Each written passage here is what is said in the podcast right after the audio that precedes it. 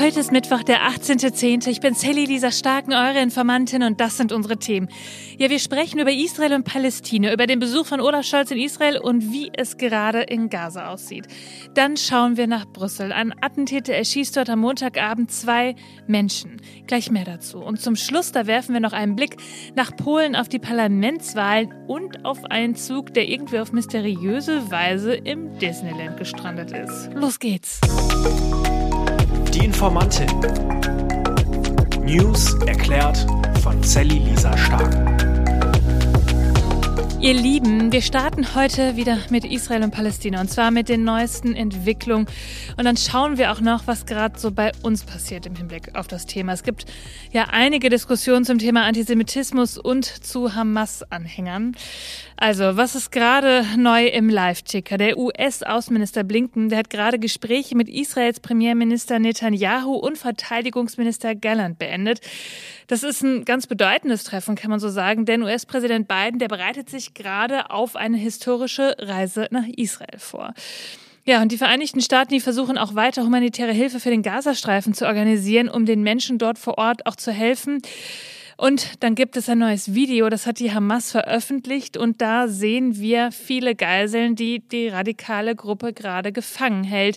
Berichten zufolge sind mindestens 199 Menschen in ihrer Gewalt was die Situation in Gazastreifen natürlich weiter verschärfen wird. Und genau da schauen wir jetzt mal hin. Ja, die humanitäre Lage dort, die verschlechtert sich einfach weiter. Ne? Millionen Menschen mussten ja vom nördlichen Gazastreifen in den Süden flüchten.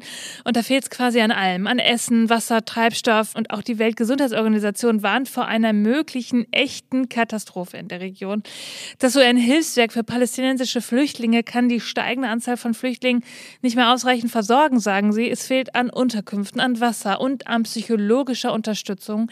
Und die Krankenhäuser im Gazastreifen, die haben nur noch Treibstoffreserven für 24 Stunden, um Notstromaggregate zu betreiben.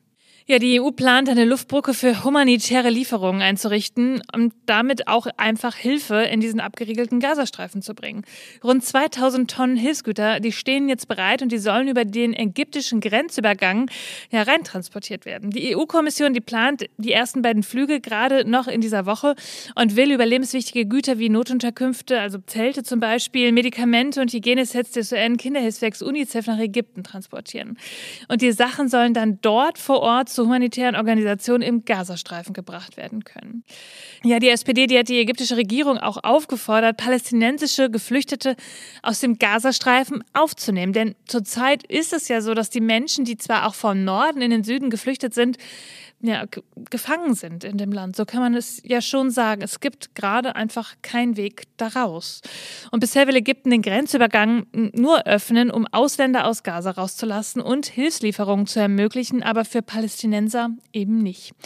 Außenministerin Annalena Baerbock sagt dazu. Neues großes Leid unter der Zivilbevölkerung in Gaza wird nicht nur den Nährboden für neuen Terrorismus schaffen, sondern auch jegliche bisher erreichte Annäherungsschritte mit den arabischen Nachbarn der letzten Monate in Gefahr bringen. Genau das ist das Kalkül der Terroristen. Und dieses terroristische Kalkül darf nicht aufgehen. Daher muss der Kampf gegen Hamas mit größtmöglicher Rücksicht auf die humanitäre Situation, auf unschuldige Frauen, Kinder, Männer geführt werden. Das ist ein gewaltiges Dilemma, das nur schwer aufzulösen ist. Ja, dieses terroristische Kalkül, das darf nicht aufgehen und es ist wirklich schwer zu ertragen. Ja, mit diesem News im Rücken oder ehrlich gesagt auch im Gepäck, da ist Bundeskanzler Olaf Scholz gestern nach Israel gereist. Er ist der erste Regierungschef, der Israel nach dem jüngsten Großangriff der Hamas besucht. Ja, und er will mit dem Premierminister Netanyahu über die Befreiung der Geiseln und auch über Hilfeleistungen sprechen. Und das ist, glaube ich, ganz schön spannend und da werden wir am Freitag auch nochmal drüber sprechen, was bei diesem Treffen denn alles rausgekommen ist. Und dann schauen wir noch mal kurz zu uns, zur Situation hier in Deutschland. Was passiert hier gerade eigentlich in Bezug auf den Krieg? Also wie ist diese gesellschaftliche Stimmung? Es gibt ja gerade zum Beispiel die Diskussion, wie wir mit Anhängern der Hamas umgehen sollten oder auch mit ihren UnterstützerInnen. Bundesinnenministerin Nancy Faeser und SPD-Chef Lars Klingbeil, die haben gefordert, diejenigen, die die Hamas ja unterstützen, dass die ausgewiesen werden sollen. Das ist aber nicht so einfach. Also es ist hier eher so einfacher gesagt als getan.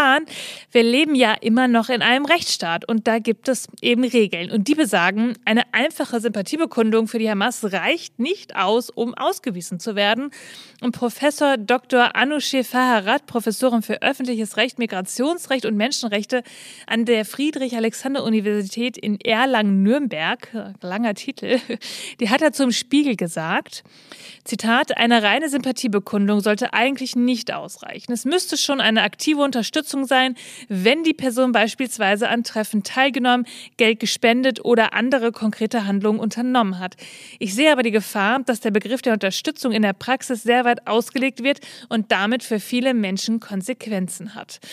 Ja, die Ausweisung, die muss eben in einem angemessenen Verhältnis zum öffentlichen Interesse stehen. Zum Beispiel spielen da auch so Faktoren eine Rolle wie, hat die Person hier vielleicht auch Familie?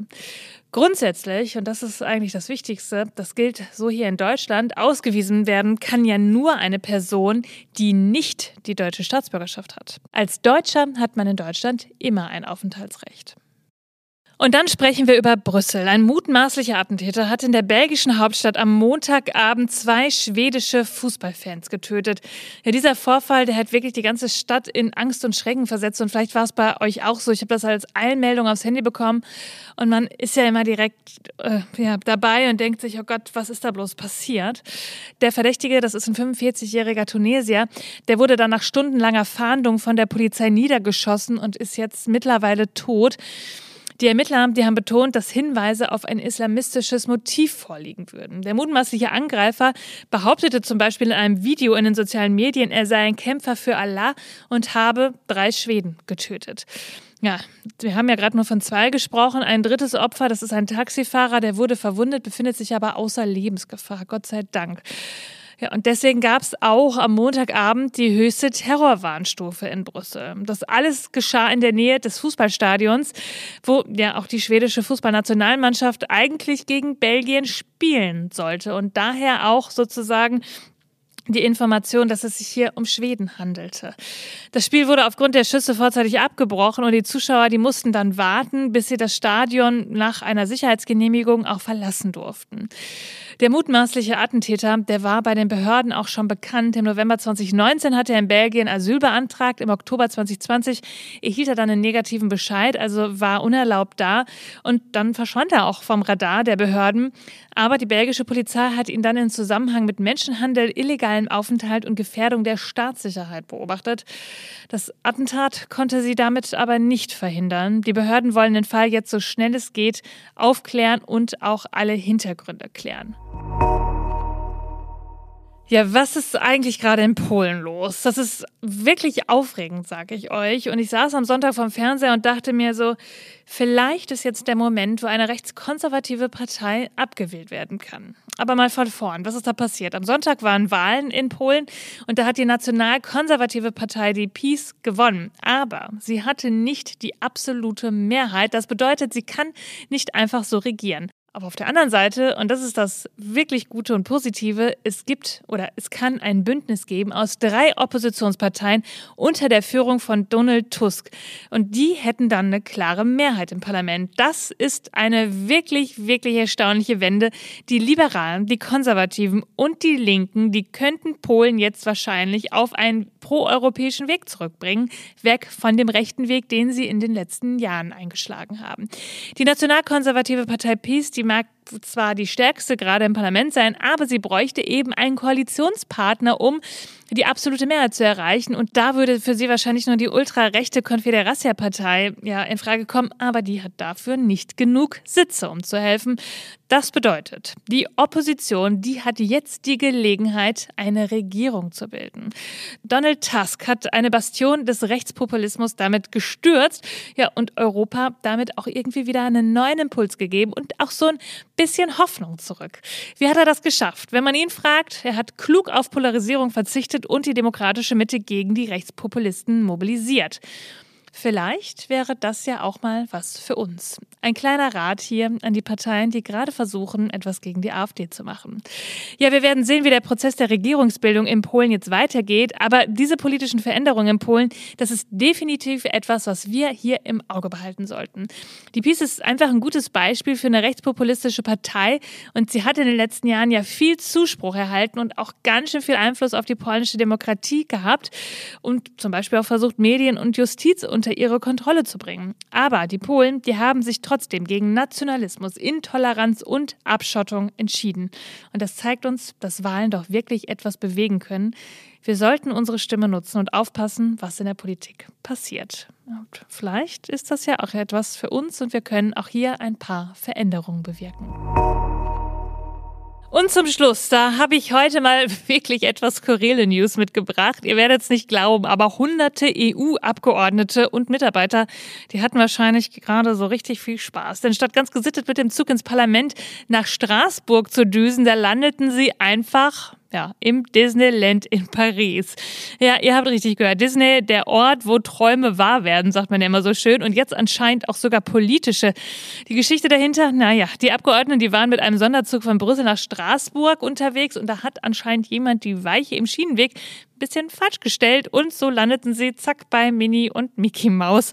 Ein französischer EU-Abgeordneter sagte dann augenzwinkernd, ja, wo Träume wahr werden, der neue Slogan des Europaparlaments.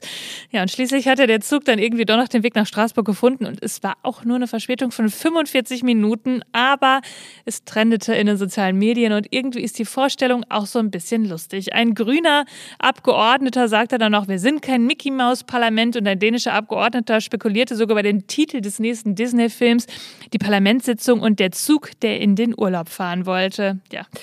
Ehrlich gesagt, manchmal, da muss man sich auch vielleicht einfach so ein bisschen, so eine kleine Prise Humor auch in der Politik gönnen. Das sollte dazugehören. Die EU-Abgeordneten verbringen ja die meiste Zeit in Brüssel, aber zwölfmal im Jahr müssen sie dann nach Straßburg und dann kann sowas mal passieren. Wir können einfach nur hoffen, dass sie ihren Spaß hatten und jetzt wieder den Geschäften nachgehen. Ihr Lieben, das war's wieder für diesen Mittwoch. Ihr findet wie immer alle Quellen und Informationen in den Shownotes. Informiert euch selbst, sprecht darüber, bildet euch eure eigene Meinung und dann hören wir uns am Freitag wieder, denn irgendwas passiert hier immer. Bis dann. Die Informantin. News erklärt von Sally Lisa Stark. Eine Produktion von 7 One Audio.